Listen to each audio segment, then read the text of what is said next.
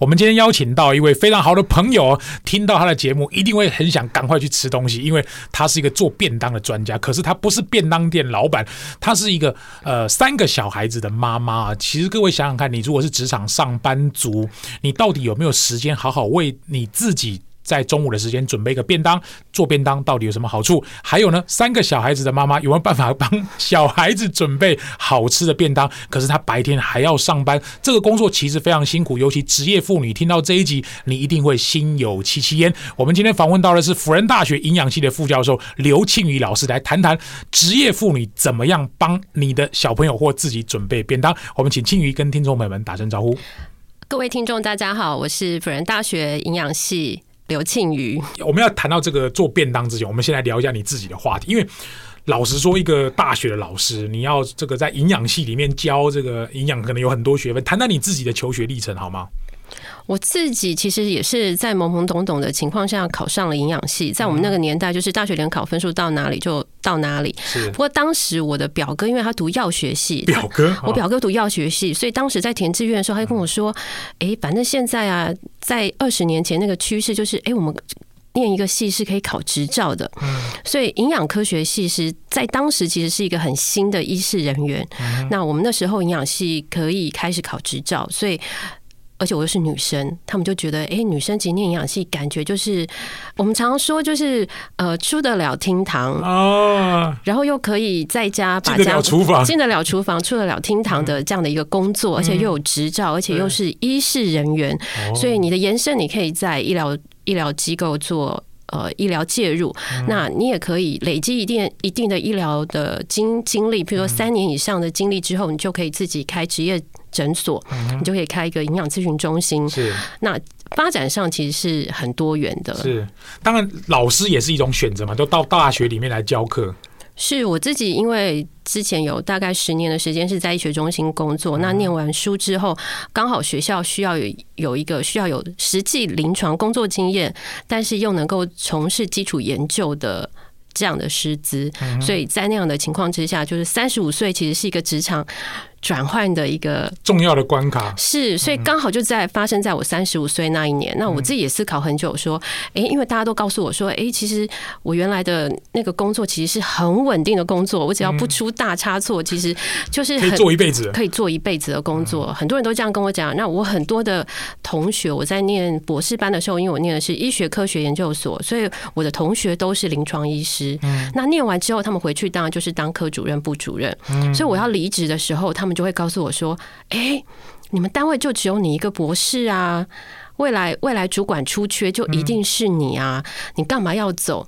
可是，在三十五岁那个当下，我当时就觉得，嗯，我已经念完一个学学位了。当然，学位不是绝对的一个决定什么样的事情，但是当然，学位它会，譬如说进大学教书，你一定要有一定的学位，你才有办法进大学教书。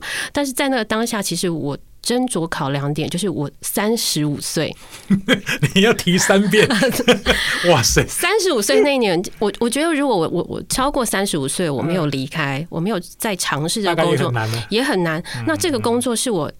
呃，硕士一毕业，其实我还没有毕业，我就找到这个工作，做到做到那个时候。对我，我硕士毕业，硕士是六月中毕业，我五月一号就到职上班，所以那个工作是我我还没有还没有毕业我就找到工作。当时我上早上六点的班。六点的班，然后表定是三点可以下班，可是，在医院工作很少三点下班，有时候要开会啊，干嘛的，所以我早上六点六点上班，上早班，厨房就开始开火了，因为 病人要吃饭。但是我当时还没有毕业，还要写论文做实验，所以我当时过的生活是早上六点要上班，所以我得五点起床。那我下班之后四点多，然后到学校我开始做实验，补做实验啊，然后做到十一点。然后就要回宿舍，学校宿舍，然后就爬墙回去，爬墙回宿舍写论，洗个澡，写论文，写到两点，然后五点起床，六点上班。所以其实那个工作其实是，然后在那个工作里面就结婚生了小孩，一直到现在。所以经历了这样的一个呃职场工作的一个训练。嗯、那后来到三十五岁这个转类点，我觉得诶、欸，其实去学校教书很不一样，就是你会接触到的是新世代十八岁到二十大学生。二十四岁，包括研究生这样的一个 stage，所以你更可以发现，诶、欸，你就会察觉说，现在孩子跟我们当时在念大学的时候其实是迥然不同，他们面对的职场也非常不一样，所以这也是为什么后来我上了福哥的课，再来上宪哥的课，我觉得给我很大的冲击。我觉得我有一直把职场这些新的观念吸收进来，我才有能力把它带回到校园去，让学生也同时具备这样的能力。所以你在医疗单位也看过很多，那他们在煮那个中餐或者是晚餐那个场合。那我想问一下，你在辅大营养系，因为营养系的范畴可能也很多，或许我也不懂，你到底是教什么样的领域？那个领域简单让我们听众理解一下好不好？好，我最主要的两个重要影响到营养师国家考试的科目，一个是营养评估，一个是膳食疗养学。膳食疗养学听起来比较抽象，抽象，我们就把它翻译为叫做疾病营养学，也就是在你发生疾病的当下。你应该吃什么样的饮食？所以，譬如说高血压吃吃我们说得舒饮食，呃，慢性肾衰竭还没有洗肾，你要维持肾脏功能，你就必须要吃低蛋白质饮食。哦就很多这样的一个饮食，都是在疾病发生的当下。那疾病营养，大家说那有什么困难？低盐，就少放一点盐好了。可是我们在医学中心里面，我们会发生看到的是，这个病人身上大概有十种病啊，杂七杂八混在一起，对，心脏也不好，肝脏、肾脏合并都衰竭，对，然后又痛风。又尿酸高，血血压、血脂又高，血糖也控制不好。那你到底这时候你应该处理他哪一个问题？你饮食上要做什么样的调整？这件事情，而且是有阶段性的，要协助病人去呃从事他的一个疾病上的一个控制。所以这个是在医学中心里面，我们在面对病人的时候，我们觉得这是最困难的地方。了解。所以像我妈妈之前在住院的时候，可能住在医院里面那个。医院给他吃的早餐、中餐、晚餐，什么要含什么多少大卡，然后什么东西可以吃，什么东西不能吃，这些都是菜单，都是你们在设计，是这样的意思吗？对，在厨房里面，我们就会分为两个部门，一个是团膳，一个是临床。是所有的营养师，他都必须要清楚到团膳是怎么作业的。是。那你一定要会设设计菜单，所以有时候我们就会遇到那种放大绝的病人。我们说什么叫放大绝呢？就是那个病人呢，他其实他的饮食里面会禁忌非常多多东西，有些是他本身宗教的的信信仰，譬如说他吃枣素或是忌牛肉。有些病人因为疾病的关系或是体质的关系，他可能忌海鲜、忌奇异果。就是很多 他会过敏的食材，所以我们就会发现，哎，有些病人就是记记记记到最后，譬如说他好像只能喝水之类，就很多东西不能吃，然后你就觉得哇，一整个其实病人当然也很辛苦。那有一些是他自己的执着，有的时候困难点是我们要去说服他的执着，或是他本身就已经根深蒂固的错误的观念，我们这时候要去说服他，然后让他的饮食状况。更好一点。我们跟刘老师聊这么多哈，主要只是让听众理解一件事：刘老师可是这个行业的专家，就他就会告诉你什么能吃，什么不能吃，吃什么对小孩好，然后你怎么样很快速的准备这个便当，然后你自己可以吃哈。那我们把这个场景拉回来到这个职场上班族，老实说，对我们来讲，其实就是所谓的外食族，中午就订便当，要不然跟同事去隔壁吃面，然后要不然就是这个，反正就是啊，都要订便当好，那就是吃什么高油脂，什么炸鸡排、炸猪排。大概都是这些。好，那我想先问一个问题，就是为什么职场工作者做便当一定会比在外食来的好？你你怎么看呢？我我觉得。大家对吃饭这件事情感觉好像很在乎，可是其实心理上那条界限是松散，甚至没有界限的。大家就会觉得说，哎，比如说有些人像网络上大家在开团购的时候，大家会看什么空气清净机，就觉得哎，我要买哪一型好，哪一型好，因为我每天要呼吸，所以大家觉得哎，我的我我回家之后我的呼吸这很重要，这很重要，所以大家会去挑选很好的空气清净机。可是。大家每天都要吃饭，可是大家很少照顾肺脏是这么在乎，可是照顾肠胃道这件事情，大家感觉没有这么的随便吃一次，对，就很容易妥协。譬如说，哎，中午要开会了啊，就便当扒一扒，或就放弃好好吃饭这件事情，或啊早上来不及了，那就想要多睡一点，所以就放弃了好好吃早餐这件事情。所以大家在吃这件事情上，感觉好像很在乎，可是又没有这么的。慎重去处理这个，没有处理，心里是在乎。我觉得心里是觉得好像不应该这样，这样好像不太好。可是好像没什么事，do nothing 就没有做任何任何事情去改变这件事情。所以你说外食便当就一直在重复啊。公司旁边的面摊、小吃店，甚至餐车，像我知道像内科，他们就很多的餐车会就会嗯。在那个附近的停车场，可能租一个停车格，所以早餐的时候，早上的时候，你经过那一颗瑞光路，你就会发现，哇，好多上班族这边排队，然后可能点什么葱油蛋饼啊，在那边等。对，然后那个餐车格子到中午了之后，就会变成什么面线啊、干面啊，或者是甚至做好一个一个便当，就在楼下卖。嗯嗯。他就是解决上班族这个问题。对，那可是你你因为你要你希望大家能够自己做便当嘛？老实说，大家觉得哎呀，我的没要啊，麻烦呐，我要买菜呀，我哪有吸干呐？其实我随便讲个五六个理由，大概就能够解决。好，青宇老师，你怎么看这些东西？或者是有没有一些简单的步骤跟方法，跟我们听众分享一下，好不好？好，其实大家在做便当的时候，进厨房第一件事就觉得很苦手，想说。感觉好像很多事情都要做，到底哪一个才是第一步？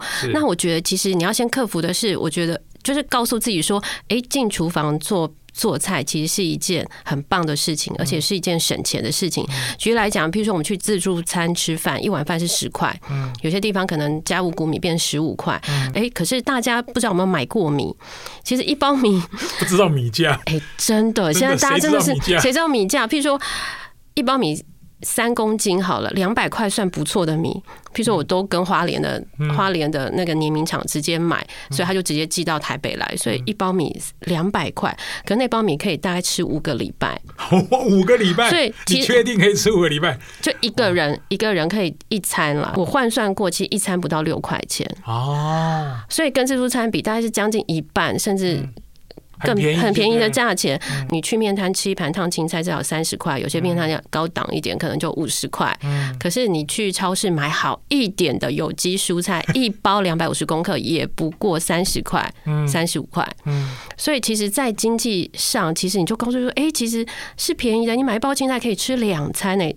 对一个，如果你是只有一个人，一个人一个人的时候，我们现在就以一个人为单位的话，其实是可以这样做的。一个人吃两餐，两个人大概吃一餐也很划算，也很划算，也很划算。所以其实而且又很健康，就可以吃到很多的青菜。你可以自己控制我要加多少油，我要加多少盐，我要用什么样方式调味。我今天用芝麻酱，还是我用酱油加一点蒜头？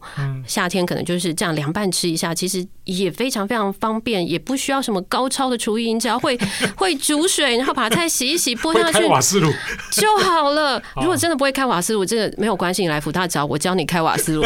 我们真的有大一新生刚进来是不会开瓦斯炉的。从小到大，妈妈也没有让他知道这件事。然后我们小时候就会开罐头，因为台风天要开罐头吃。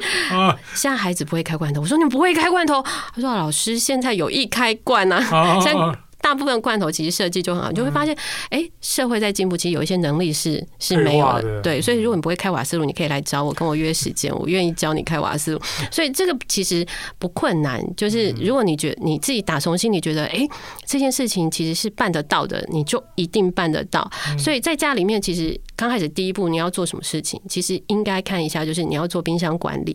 嗯嗯，买进来的东西其实是要放在冰箱储存的，是，所以冰箱管理这件事情非常非常重要。而且，其实你要想放在冰箱里面都是食物，嗯，这些食物是干嘛的？不是摆好看的嘛，就是你要吃进去的。所以你在冰箱里面摆了什么东西，就代表你会吃进什么东西。你未来会变成一个什么样的人？对，你如果都放的都是巧克力，你吃进去就是巧克力，你身体里面就是糖分啊。当然，巧克力有一些还不错，可可有一些不错的成分，但是整体来说，你就会吃到比较多的油脂跟。糖，所以你放进什么东西，其实它就直接会变成你。所以你你打开冰箱，其实就像照镜子一样，也就这些都是构成你身体的成分啊。所以刚开始就是采购第一件事情是你要先整理你的冰箱，然后要思考我我的冰箱要放哪些东西。那冰箱整理，如果宪哥有空的话，我们可以再开一堂叫做 冰箱管理的。方法论，方法论，其实冰箱管理又又可以谈很多。其实好，那这部分就是，反正我们听众就是回去赶快开你的冰箱来看一下。对，你就要整理一下冰箱，因为我稍微讲一下，就是我们会，譬如说我教冰箱管理这件事情，学生就会回家，他们就被要求要去整理冰箱，那学生就会打开冰箱，后来整理完之后，他要开给我拍拍照。before and after。然后呢，学生就会说，就拍出他丢掉的东西，比如说过期三年的果酱啊，三年，三年，他说没有开过，然后就被妈妈塞塞塞塞塞塞在最深层，然后有些一打开东西会掉出来，然后被那个冷冻的绞肉打到脚还是什么的。你就会发现，哎、欸，其实很可怕。就是有些冰箱是完全空的，然后全部都是饮料啊、冷冻包子啊，就是这些东西。那这些东西吃进去就变成你，你就变成冷冻包子或者冷冻水饺。你就想说，一打开就像照镜子一样。所以其实一开始我们我们说你要采购采购，所以如果是小家庭，我们就建议你就是小分量的采购，譬如说一周。千万不要跟风，就是假日的时候去 去大卖场。一来交通很拥塞，再来就是你买的分量实在太多。太多了。那你回来当然你要分装保存，当然也是可以。那前提是你的冰箱要够大，然后你的保存技巧要好，然后你要能够分门别类整理你的冰箱，不然这些东西常常就冻在冰箱变化石，你可能完全都忘记了，那化石就冻在冰箱里面一辈子，然后你又忘记，那个很可怕。所以其实小家庭我们会建议你就是小分量的采购。其实现在很多的那种。超市，生鲜超市，一点一点购买，不然的话就是真的上班族很忙，或者是像我有的时候真的很忙，没有时间去买菜。有时候买菜，如果那个超市旁边没有停车场，对家庭主妇来说也很困扰。就大包小包的背着包包、电脑，然后拉了小孩帮小孩提便当袋，然后你还得去超市再买个菜，哇，那个真的是非常非常狼狈。所以。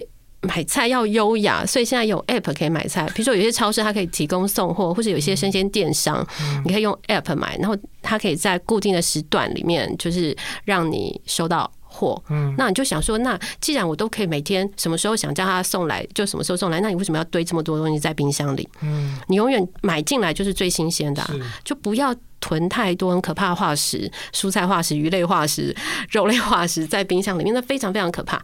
所以真的是可以减轻、减负你的负担。我觉得现在科技实在太太方便，所以这些善用这些东西，其实是可以可以让你过得很优雅。还有现在有就是一周的食材箱，一周食材箱，一周食材箱，对对对，它里面可能就是六颗鸡蛋，所以对一个上班族来说，你可能。呃，一盒里面六颗鸡蛋，那你一周七天，然后吃六颗鸡蛋，对成年人来说，你也不用担心胆固醇，你就可以固定吃到好的蛋白质。嗯，然后它蔬菜的量。大概就是配好了就配好了，对，所以他一周蔬菜箱他送来的蔬菜一定就是当季的蔬菜，嗯，当季的蔬菜就可以避免，就是我我为了让菜漂亮，就很多的农药啊或者是什么的，所以其实现在很多的这样子的一周配送的生鲜箱，你就可以试你的需求，甚至有些是有肉的，有些是有水果的，所以你就不用担心说啊，我还要再去买菜或者下大雨啊去买，太麻烦，太麻烦了。所以其实很贴心的这样一个配送的方式跟采购的方式，其实已经铲除碾压前面。很多障碍物，障碍物了，这部分其实就不用担心。所以采购跟冰箱管理这这部分做好之后就 OK 了。嗯，可是你最后还是要下厨去把它做出来嘛？因为可能还要装成一盒一盒，是给孩子吃，或者自己中午带便当吃。老师难道对于那个厨艺方面？要求门槛这么低吗？还是说像我们这种不太会下厨的人，或者是不太常常接触到厨房工作的人，他有办法准备吗？宪哥，你不是出了一本书叫《人生准备四十 percent》就冲了吗？哦，你还来？里面里面有一个标题叫做“先求有，再求好；先求好，再求大，完美不可得，每天向完美前进一点点”。哇塞，你背的也太熟了吧！厨艺这件事情，这种就跟小朋友练钢琴一样，或是你学英文一样，学一个技能。厨艺也是一样嘛？谁一开始就多一考九百分呢？其实这件事情就是它是需要点点滴滴累积的。所以厨艺这件事情，像开瓦斯是第一件事，你要会开火，开火你要不怕这件事情，其实这个克服了，其实原则上就不用太害怕。真的吗？你只要把食物弄熟就可以了。嗯像譬如说我我最近在很严格在执行饮食控制，控制，对，因为以我以前在。看门诊的那个气势，就是来一个杀一个，来一对杀一双，这样的气势，就觉得哎、欸，我的病人都控制的很好。但是人过了四十岁之后，那个代谢真的是的确是慢的。所以刻意练习这件事情其实有重要哎，就是我就觉得说，哎，我其实我我看一下，我就大概知道这一餐量多少，然后应该准备吃什么。可是我后来发现，我细分把所有的食材列出来，再去精算，跟我大概看一样，那样的刻意是不一样的，还是有 deviation 呢？对、嗯、我自己刻意去练习，然后去我就会仔细看，哎，这自助餐的青菜它放了多少的油？哦、就像我对，像我礼拜二的时候开会就吃了一个，就是开会便当就是一个很大的鸡排。我想说完了，天要亡我嘛？那个便当这么大，热量这么高，然后我就去拆解，然后我就知道说，哎，饭的分量我大概吃多少？所以你开始做菜之后，你就开始对这些事情是。会有概念的，你就会知道说，哎，我平常吃饭盛饭盛个七分满，我大概吃多少？那便当的饭通常都会 over，所以你就会知道说，哎，真的不得已，我我的饭可能必须要有点取舍，不要吃这么多。嗯，对。然后我的肉必须，譬如说鸡皮可能要稍微剥掉，你就会知道，哎，一片鸡皮是一百大卡，哎，我今天少吃一口鸡皮，上面还会裹粉，所以一片鸡皮加裹粉可能就一百五十大卡。可是我只要少吃这一片，我就可以，嗯，就少了一百五十大卡。一百五十大卡，我要跑三公里才跑消耗的掉。这个开玩笑，四十岁的人不能这样 这样这样任性过生活，所以我觉得是，呃，你当下开始煮了之后，所以你就慢慢累积，你根本就不用害怕，就把菜洗干净，把它弄熟，嗯，你就想尽办法把它弄熟就对了。所以你可以，譬如说青菜用烫的，然后淋酱，现在各式各样的酱，有芝麻酱、胡麻酱，或是呃日式酱油等等，其实有很多调好的酱油，你就稍微调，甚至你觉得不想用调味料，就是起个小火，一点点油或者一点点水，然后撒个盐就好了，撒点或者是撒点胡椒盐。其实我自己在在做家里的青菜的时候，真的就是洗干净。有的时候就是起一锅水煮汤，里面就会放像现在的笋子很好，茭白笋很好，大黄瓜，夏天的瓜类萝卜非常好吃。那那些东西你就起一锅水把它丢进去，你的蔬菜其实就吃到了。所以这件事其实不困难的，就是水煮开了，东西洗干净，切进去丢进去。然后调味，看你要用呃什么样的方式，你可以用蔬菜调味，或者是你可以放鸡架子啊，或者是一点点盐调味。蔬菜的鲜甜其实就会让汤变得很可口，所以这件事情其实不困难。你就刚刚开始做，然后放点姜片啊，或者有时候有时候呃三八一点家里有枸杞，丢一点枸杞啊，还枸杞哇哇大黄瓜配枸杞，那绿色跟红色的颜色很漂亮啊，所以其实还考虑到色泽就对了。对，那个是比较高段，后面后面要考虑是前面刚开始的时候不要考虑太多，先能吃，先求有，所以求好。对，所以先把食物弄熟，洗干净弄熟这件事情，我觉得你就已经大概做到八成，就已经厉害了。然后之后再来求调味嘛。那其实肉的部分的话，像我自己来说，其实。譬如说，我有烤箱，我有水波炉，所以有时候肉就放进去，丢进去给它烤熟，然后简单的撒一点点盐，或是用酱油稍微腌一下，然后把它烤熟。那你没有这些设备，其实你就用锅子把它煎熟也可以啊。其实这样也不困难啊。好，然后再你想说要点变化，所以你就是让它有味道。所以有的时候，诶，譬如说老是吃咸的。那你可以用一点什么水果，像最近芒果很好，好多招数，好厉害。对，就你你可以跟水果一起做凉拌，你肉烫熟或者鸡胸肉烫熟，跟芒果、小黄瓜拌在一起，就变得很开胃的夏天可以吃的菜。那凉拌要不要开火？其实就不用开火啊。就只要把鸡肉把它蒸熟，反正丢到电锅里面把它蒸熟，然后弄成丝，然后芒果切一切，小黄瓜切一切，那不是就一餐吗？嗯，其实也很方便，所以很多事情其实不需要注意，你就不需要把它想的太完美，不要想的太复杂，对，不要太困难。然后你开始在一直实做的过程当中，你就会修正说，哎，芒果比例太多了，或者小黄瓜切这样子不好之类的，所以你会在每次做的过程当中，每一次每一次修正，而且完美又更前进了一步。好，今天访问到的是辅仁大学。老师啊，营养系老师刘庆宇老师，刚刚透过他的言谈，我我完全能够融入他在介绍这个餐食的时候，他的那种整个人眼神亮起来的感觉，他一副就是告诉我，宪哥你也可以的啦，那没有什么难的啦，不用说做的很好吃，先求我再求好。待会下一段再请刘庆宇老师来谈谈他自己到底花多少时间，因为他是白天要在这个学校教书哦，而且他有三个女儿哦，他是很标准的上班族，他平常怎么准备，他自己的例子跟大家分享一下。刚刚听他讲话非常精彩，我自己都 完全融入其中。我也很想恨不得赶快这个回家开个瓦斯，我也自己来 下厨。我老实说，活到现在五十岁，我自己下厨除了煎蛋煮泡面，大概也没别的事啊。我我呃这蛮惭愧，讲真的，因为我也觉得常常吃外食，我们都知道对身体没有那么好，而且也没有那么经济。如果我爸常常跟我讲，能够自己做，当然自己做最好。今天说不定是我一个 trigger 也不一定。我想问一下庆宇哦，嗯，你你这么忙，你要上然后学生也是稀奇古怪的事情一大堆。你到底什么时候煮煮饭呢？其实煮饭就是贪图一个顺便。顺便，你住内湖嘛？然后学校是在新庄嘛？对对，所以其实就是有时候交通上塞车是真的是家常便饭。如果上到五点半，那个心理焦急的程度，就会想说：哈哈，那今天煮饭要煮到什么时候？所以有的时候，其实你就是善用一点工具，譬如说我的电锅它是可以预约的，所以我就会先想说：哎，我今天呃要上第八节会比较晚，所以我就会在出门前我就先预约一锅饭。嗯，就先先把米洗好，然后放在电锅里面，然后就会设定几点的时候，比如说下午六点，这锅饭要煮好，所以那个电锅就可以帮我保存那锅米，一直到我回家，那个饭就是好的。那好了之后，当天我就会，譬如说今天是可以烹饪的时间比较短的时候，你当然就要先事先规划好，比如说礼拜三我会上课上到五点半六点。那你就可以在假日的时候先做好，比如说一锅咖喱鸡，或者你可以做好卤肉，或是红烧牛肉等等，这些都可以弄啊。这些都可以在假日的时候先准备好，顺便做好。所以你顺便做好之后，这些东西是可以保存的，或是你可以分装冷冻保存也可以。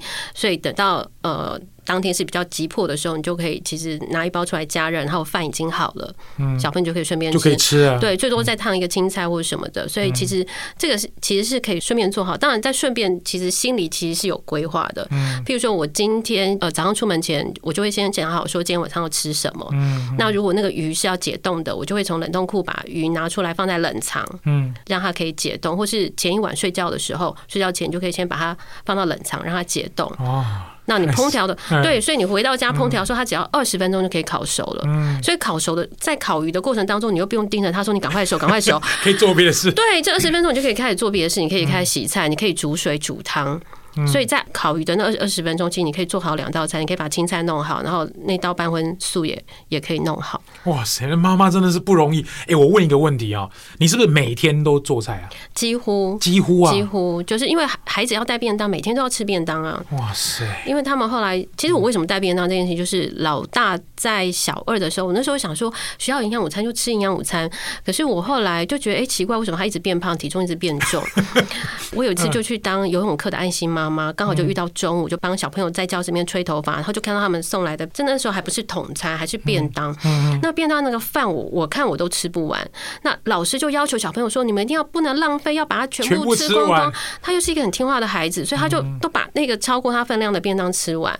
我自己会觉得很愧疚，我就觉得我自己是念营养系的，我是营养师，然后我怎么没有照顾到自己的孩子？其实心里是真的，当时是很愧疚的。所以后来从他二年级开始之后，我。当下看到那便当之后，后来我我就开始一直做便当，做到现在国三。哇！然后加上妹妹的部分，那所以我觉得那部分是很好的，是你可以控制你想吃多少。理解，嗯。他如果吃不够，他跟妈妈讲饭不够，那就饭多装一点。是，然后其实他们的饭我都有称重了。啊，这个部分太变态了，这个部分就不不建议大家服用。但是我自己的部分，就是因为我自己经历过那一段，所以我就会帮孩子就是。知道说他他适合要吃多少，那其实这个在家你可以自己抓的。每个孩子或者每个人的分量其实是差不多的，所以他如果这餐吃不够，他会告诉你。那孩子有时候会跟你说：“哎妈，我明天不要吃太多，因为明天十二点我刚上完体育课，我会很饱。”哦，他还会告诉你每天的状况。对，所以他会说很饱，所以我就会当上完体育课跑啊，很喘流汗，孩子会没有食欲，所以我就会把饭装的少一点，菜弄得比较清淡一点，让他不要这么 heavy，让他觉得。上完体育课再吃饭是不舒服的，所以其实便当很好是，就是即便你没有小孩，你为你自己，你自己也可以去做一个很快速的调整。譬如说，你就会知道说，哎，我明天下午的行程是很快速要开会的，那我的便当我就不要吃的太 heavy，或是我可能还要花时间到楼下去排队买。等，然后夏天像夏天这么热，上班族这样走出去，你回来那整个汗湿了，不舒服，你整个下午的上班的心情都会受到影响。那如果你就一直在办公室里面，然后就很优雅的把便当拿出来微波，或者是吃冷食，其实你就可以先想好，哎，我下午就是。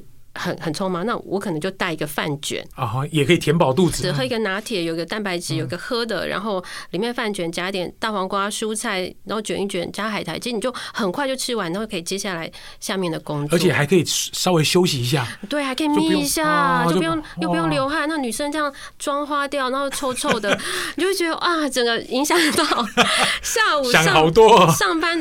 其实真的是，其实你就会发现，其实你做。一件事情，它牵一发动全身的，它会整个改变你生活的现况。譬如说，你从开始采买开始，你就会开始记账，你就会开始去计算你的情况，然后你会去改变你家里的冰箱的储存，嗯，然后就会发现，哎，我不要再买这么多的这个食物。你开始去享受我的便当要装什么的时候，你的连带的很多生活其实是联动一起改变的。有道理。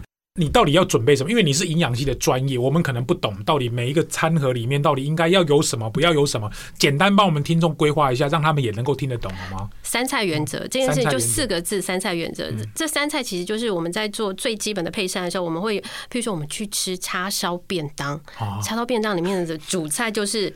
叉烧嘛，不会是尾鱼，所以 那个便当里面最重要就是你打开会看到就是你的主菜，嗯，通常就是蛋白质，就是你可能是鱼啊、鸡啊、肉啊，那吃素的人他可能会是一个豆制品，嗯，就是一个很主要的蛋白质来源。那第二道菜就是半荤素，半荤素，比如说像番茄炒蛋。哦，理解。好，或者是像现在有鱿鱼芹菜，就有鱿鱼炒芹菜啊，又有鱿鱼又有芹菜，对，这种叫半荤素。半荤素，它其实就会让整个便当的那个形式就变得很跳脱，变得很活泼，因为它是两个两三种混在混在一起去做，色泽也好看。嗯，对。那第三个就是青菜，青菜其实就很方便，就是看你现在当季有什么青菜，有什么青菜就吃什么青菜，所以就会变成这个三个组合，你的便当再加饭这样，对，就均衡了。哦，就是这么简单，三菜原则啊。对啊。所以蛋白质一定要有，对蛋白质。那我问一个问题，像我们男生可能就食欲食量可能比较大，女生像你女儿可能说不定她没有吃这么多，男生女生有什么差别吗？其实三菜原则其实。都一样，只是分量。好，分量。比如说宪哥，你可能你的午餐可能就是那个肉，可能可以吃到三份，我可能吃两份就够了。我们说两份三份，大概就是二两三两。那二两三两就是大概就是男生的手掌大概三两，女生的手掌叫二两。所以你大家就抓一下，说，哎，我就是吃这样的大块的鱼，大块的牛，我烤牛肉啊什么的。就是原就是这样的原则，只有分量在大小在伸缩，但是种类其实是一样的嘛。对，就是三菜原则，所以你这是最基本，就会觉得那如果觉得太麻烦的时候，有时候我也会其实做两菜啊。有时候真的忙不过来的时候，就做两菜。鱿鱼炒青菜就算两样的。我曾经，譬如说早上五分钟出便当这件事情，那个在我的部落格点阅率非常高。大家说旷点贵有套炸五分钟出便当，那当然就是你睡前先预约预约好饭。嗯。那早上只做什么呢？早上譬如说腌好的鸡肉就丢丢进去烤。嗯，那烤的时候你就可以刷牙洗脸，然后叫小孩起来啊什么的，所以你就把鸡肉丢下去烤。那我只做一件事情，譬如说那一天真的是没有什么时间了，所以我就小黄瓜炒蛋。我小黄瓜的就切丝，那个小黄瓜比例就拉多一点，蔬菜的量就多一点，然后炒一点蛋去增加那个香味。所以当天那个便当其实就是炸鸡跟小黄瓜炒蛋。嗯，所以蛋白质也有，蔬菜也有。嗯嗯。那便当比较不足，你就晚餐再把它补起来就好了。所以人生不要那么纠结，说一定要三餐吗？有的时候你还是可以妥协调整调整一下，但是大原则是这样。哇，好有道理！哎，这样子营养的分量也会够就对了。其实也是够，就是均衡的蛋白质有，淀粉有，然后蔬菜有，其实就就差不多。所以你就抓到，哎，我今天有没有？这这一餐里面有没有吃到肉？有没有吃到青菜？其实大部分上班族的肉都吃太多，嗯、那有的时候也会吃的不均衡，因为有些人可能去面摊就打发一下吃一碗干面，什么也没有，就只有对淀粉。对，你就仔细要干面，干面，然后面条要拌开，要很多的油啊，哦、所以你就发现你就吃了一个淀粉，吃了一个白饭加油的，就是。哇塞！的这样一个组成，就是这样吃一个干面很快。那 其实我们就会觉得说，哎，其实你不希望吃到这么油多的油分，你可以吃一个汤面。真的不得已没有带便当的时候啦，就是譬如说吃个汤面，汤不要喝掉，因为汤里面很多盐跟油嘛。然后叫个烫青菜啊，吃一个什么呃。切一个什么干莲肉啊，或者是吃一个卤蛋，或者吃一个豆干，其实都好，就蛋白质吃到，青菜吃到，然后淀粉也摄取到。好，那我想最后请庆宇老师帮我们分享一下，因为对你来讲，其实这些好处哈，听你来讲其实是很简单的概念，但是我我觉得我们一般听众可能要有一些驱动的东西，到底真的自己带便当有什么好处？那个效益跟我们帮我们整理一下好吗？好，呃，其实你开始带便当之后，你就会发现你人缘变好了。人缘变好，就像其实我当初在帮小孩做便当的时候，我只是觉得，哎，觉得好像应该要控制他的分量。后来开始。带便当之后，小孩回来会说：“妈，今天同学看到我的咖喱饭，跟我说可以分我吃一口吗？” 还有对，然后或者是他吃的那个鸡腿，然后那个皮剥下来之后，就有小男生来说。就说你那个鸡皮可以分我吃吗？两三个。后来鸡皮抢输了，还说那你骨头可以借我啃一下吗？就会变成哇，大家就会很期待来看说，哎，你今天吃什么？你妈到底是谁？怎么这么厉害啊？对，所以你就会发现，你开始带便当之后就。这是我真的当初出乎意外的效益，所以你开始带便当的时候，大家也会觉得很好奇，说：“哎，好有趣。”对，你今天开始吃什么？所以这个是在同事之间的分享跟感染力，我觉得那个社交力，我觉得会变成是你出乎意外的一个收获。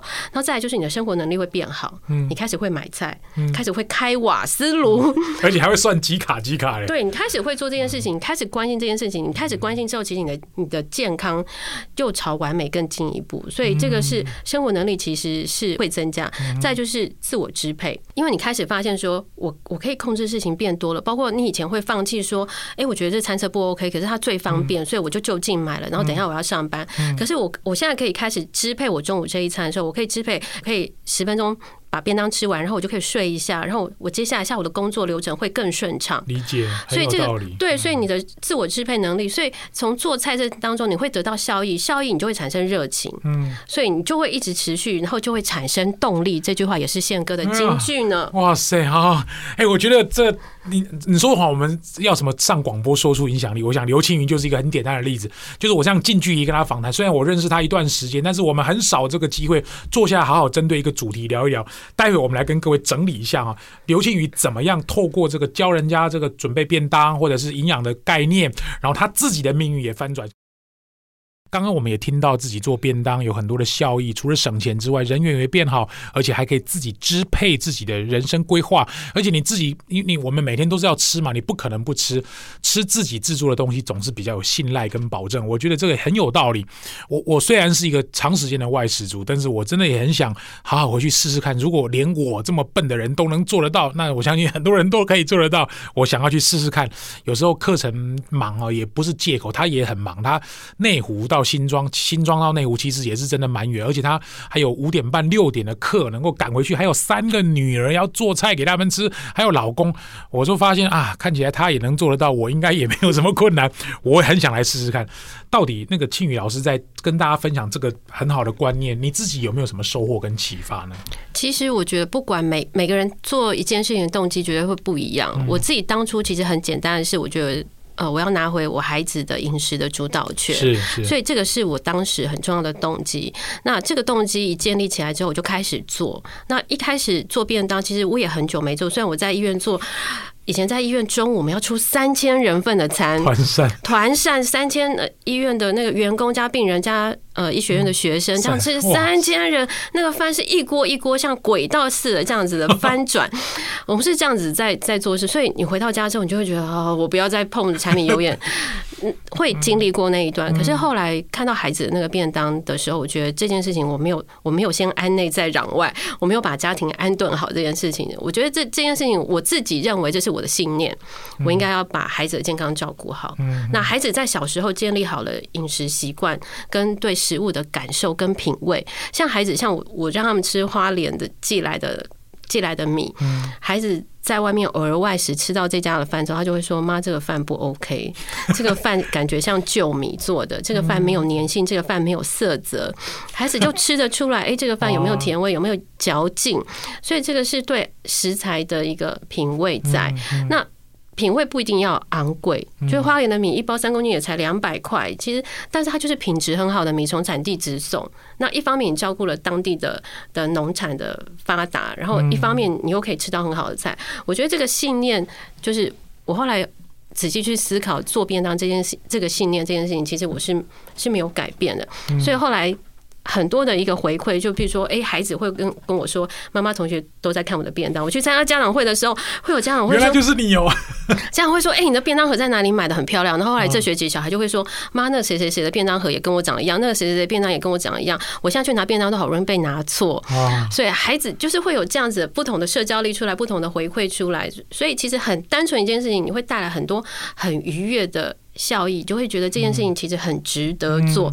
那我觉得就是说，呃，这个是你的动机。那我们遇到很多，像譬如说在减肥门诊哈，我以前在医院里面的门诊减肥门诊，不论是小朋友或是大人，我们看了非常长一段时间，所以其实很多大家都觉得，哎，夏天到了，我希望瘦一点，我现在已经八十公斤了，那他可能来咨询，他自己也知道这样子，然后你跟他讲讲讲，说，哎，我们可以怎么做怎么做，可是他就说，就这个麻烦，那也不好。嗯，当时我印象很深，就有一个病人，我跟他说，其实你要知道，你现在八十公斤。为什么会有八十公斤？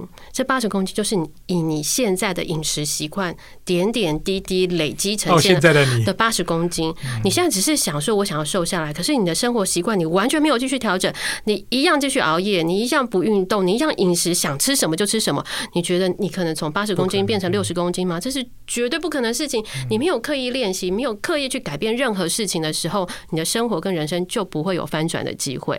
所以相信自己做到这件事情。很重要，而且 有道理。真的就是拿回自己健康，其实从饮食的主导权拿回来开始，我觉得这件事情就你就不用去去苛责说，哎，有些人会觉得，哎，员工餐不好吃，你看午学校午餐不好吃，呃，面摊不好吃，那就不要吃啊。你就自己为什么屈就去吃不好吃的东西？对，然后你嫌那边不干净，或者你嫌外外食如何如何，那你为什么不做一些事情，而是只是抱怨？那为什么不卷起袖子自己做呢？宪哥，太有道理。哎，我觉得我突然想到，还有一个很大的好处，因为我们反正就吃很多便当嘛。还有很多便当盒啊、筷子啊、塑胶袋啊。其实你你你可能你一个月可能少吃二十餐这种，那就少二十个便当盒，对，少二十个那个那个餐具。其实这也是某种程度你自己，因为你刚刚讲那个便当盒嘛，其实便当盒也就是重复使用啊，它也不会坏啊，对不对？好，所以对你来讲，其实，在宣导这个理念跟想法，因为我们也不是每一个人都有机会去辅大上课听你怎么演讲啊，或者是你你的部落格跟大家介绍一下，你都写什么东西啊？我的。部落格其实里面会写，呃，做饭是一件事情，然后我会写一些我以前在临床工作上遇到的小故事，譬如说有一些老人家，可能我后来发现哦，在老人家身上。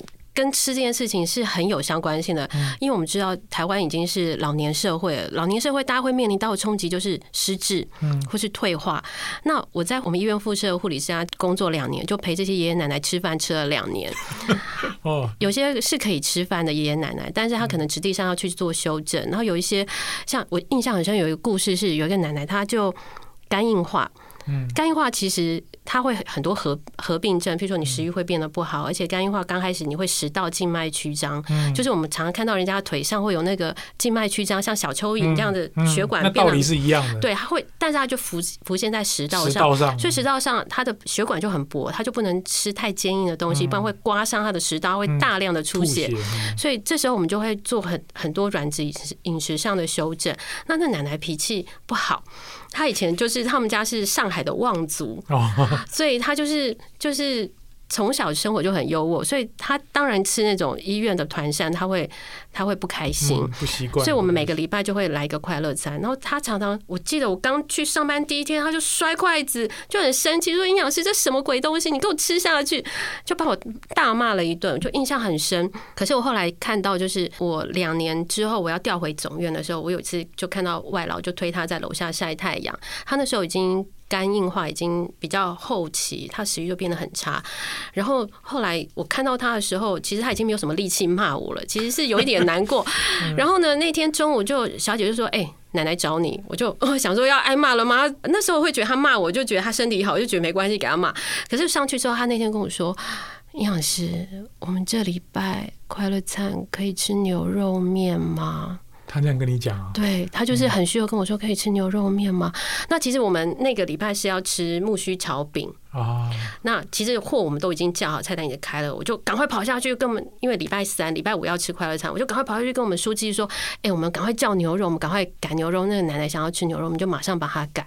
其实后来我们也看到一些老人家失智了，失智之后，可是他他会记得他小时候喜欢吃什么，食物的味道，食物的味道真的就是真的在爷爷奶奶身上看到，他真的失智，太太也不记得，小孩也不记得，谁也不记得，就是记得，哎，他就想要吃卤鸡腿，牙都没了，九十几岁奶奶牙都没了，可是他只要餐车我们一推上去，那卤鸡腿，他老人家整个眼睛就醒来，就马上就抓起来，用那没有牙的那个摇牙龈开始吃我们炖的很软的那个卤鸡腿，那就是食物的味道。后来我在我开了一个粉丝团，就我刚开始开粉丝团是为了学生，因为我们营养系有很多实做的课，对学生会知道，哎呀，老师你很会讲嘛，你做做看呐，我 就搞哎哈，我就开始做，所以每次上课就说，哎，老师昨天做什么东西，在教学上跟学生会有很多的话题，所以我从吃这件事情上，它带给你生人生有很多不同的改变，从我临床到教学这一块，我觉得包括我自己的人生，我觉得因为都环绕在吃这件事情上。各位绝对没有办法想到，就是我们讲说出影响力，他可以吃出影响力。你看哦，其实庆宇跟我这样子短短不到一个小时这样聊天，某种程度其实也说服了我，也可能说服了现在可能在任何一个角落所有听众，不管你是用什么心情来听哦，呃，我很喜欢这个节目的原因，是因为对我来讲，你看那个刚刚那个那个老奶奶，像我妈妈，我妈妈到最后她也是状况也不是很好，可是我现在只要吃到红烧狮子头，是，我就会想到我妈妈，因为我妈妈那个时候就会很喜欢做红烧狮子头。我对我妈妈现在的想念，她那个样子跟她骂我的画面，我已经不太记得。对，但是我会记得红烧狮子头。对，想到那个什么丝瓜，我就想到我阿妈，我阿妈最喜欢吃丝瓜，所以我以前国中、高中都陪我阿妈早餐吃丝瓜，这种吃的味道会去跟孩子一辈子。对你来讲，你可能是身为人妻，然后身为人母，可能身为人师，你有好几个不同的身份，吃也改变了你的一生。最后呢，我想请庆瑜简单帮我们用一一两点帮我们 highlight 一下今天你要讲的重点，帮我们再提醒一下好吗？好，我觉得第一件事情是、大家要记得，现在的自己也是现在的我是过去点点滴滴累积而成的，所以你做任何一件事情，当下之后。当下可能看不到效益，可是之后一定会影响到你的人生。然后第二件事情是，宪哥其实有一句话很重要，就是在《行动力量》里面这本书有说，梦想没有实践，梦想就永远只是梦想。所以，如果你是想要做健康、改进健康或是体重控制的，其实你要知道，饮食没有实践，减肥就永远是幻想啊！好，也不可能变瘦了，也不可能变瘦，那是绝对不可能的事情。好，第三个就是在这个做事情过程，不论是做专案也是，或是。做便当这件事情，你就把它当做一个 project，一个专案来做。你在做职场上任何一个专案的时候，一定会有很多魔鬼的声音。所以这个过程当中，这也是 宪哥说的，对，不要听魔鬼魔鬼的声音，要坚持自己的信念。自心要往前进，而且就是四件事情，就是想要、我要、一定要、绝对要。所以绝对要就是你开始先哥说的，绝对要就是你开始付诸实践的这件事情。所以今天晚上大家就可以开始从打开瓦斯炉开始，就算烧水也好，让你的瓦斯炉是活过来的。你会烧水，你就会烫青菜，你会没有什么难。对，你会烧水，你就会烫，你就会煮面啊。这件事情，你会煮面，面捞起来烫个青菜，再丢一个蛋，是不是就一餐？嗯，所以这个其实就是一切都从瓦斯开关开始，这个信念就是绝对要，所以所有的行动都没有完全准备才能做，就是四十 percent 就可以做了。今天真的非常开心，访问到辅仁大学营养系老师刘清宇老师来跟我们分享他自己的便当哲学。